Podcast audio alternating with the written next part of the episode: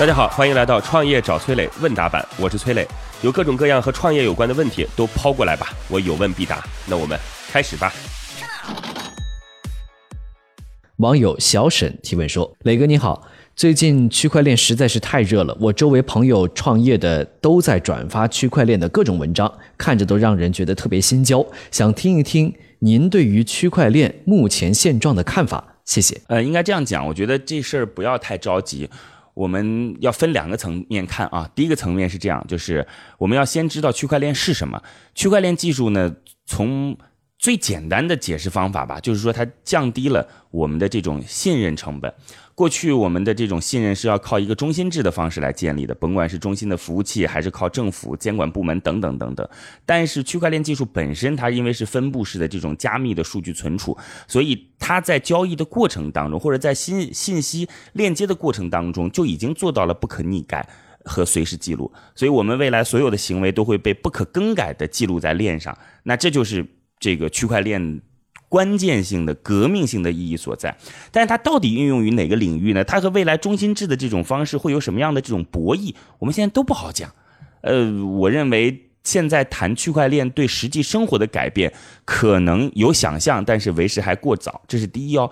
第二，如果你的确认为说这件事情是值得关注的、有价值的，你可以考虑去买一些在区块链技术来作为支撑的一些。这个数字货币，类似于像比特币也好，或者以太坊也好，都行。呃，现在你说他们毫无价值，那也不太可能了，因为有太多的财富已经卷入其中了，而且时间也已经有差不多十年的时间了。我觉得它本身其实已经被市场上很多人所认可了，所以我觉得它还是有一定的基础的，还是有自己的价值的。如果你认为这是财富，这个分配的一种方式的话，你可以去购买一些。当然，现在价格很高，但是有人说未来可能涨到十万美金、二十万美金，也有可能跌到一千美金或者两千美金。现在是一万多美金嘛，那就看你自己能不能拿出闲钱来做这部分的投资了。关于这个技术，真的不用担心的太多，它离你至少还远得很呢。好吧，那我们就多操心身边的事儿吧。祝您成功。各位呢，如果有什么样的创业问题，可以加我的个人微信号八六六二幺幺八六六二幺幺。我们有一个叫做乐客独角兽的社群，在这当中呢，我们来帮助各位来进行投资人的对接、资源的对接，然后每天还会有不同领域的课程啊，欢迎各位加入到乐客独角兽。我的个人微信号八六六二幺幺，已经有六千多位全国各地的伙伴在这当中了，你还能在自己当地找到自己的组织。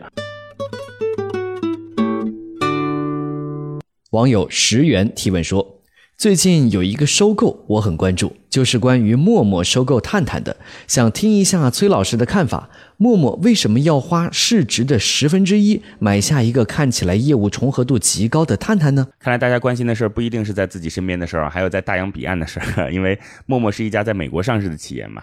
呃，的确，行业当中有人说啊，陌陌收购探探实在是太不合算了，不知道是怎么想的。这个陌陌本身才六十多亿美金，然后探探这样的一个跟自己差不多雷同的这个 app，然后本身的用户甚至有可能重叠，竟然花了七点五亿美金，超过自己十分之一。呃，大家就纷纷有自己的看法，但说实话，不合算的肯定谈不上了。呃，差不多，你看，嗯，从目前收购的过往的案例来看，就像今日头条收购 FaceU，那也差不多是一百美金一个日活。那探探有多少日活呢？七百万的日活，一个亿的注册用户，我们就算是日活吧，那乘以一百美金，差不多也就是七点五亿。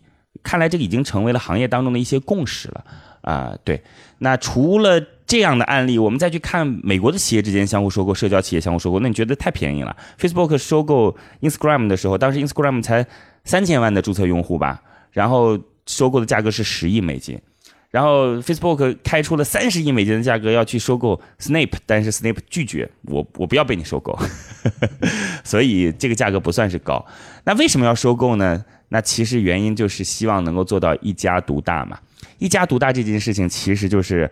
最高的竞争壁垒，就当我是行业当中的霸主地位的时候，所有的创新模模式都可能被我掩盖。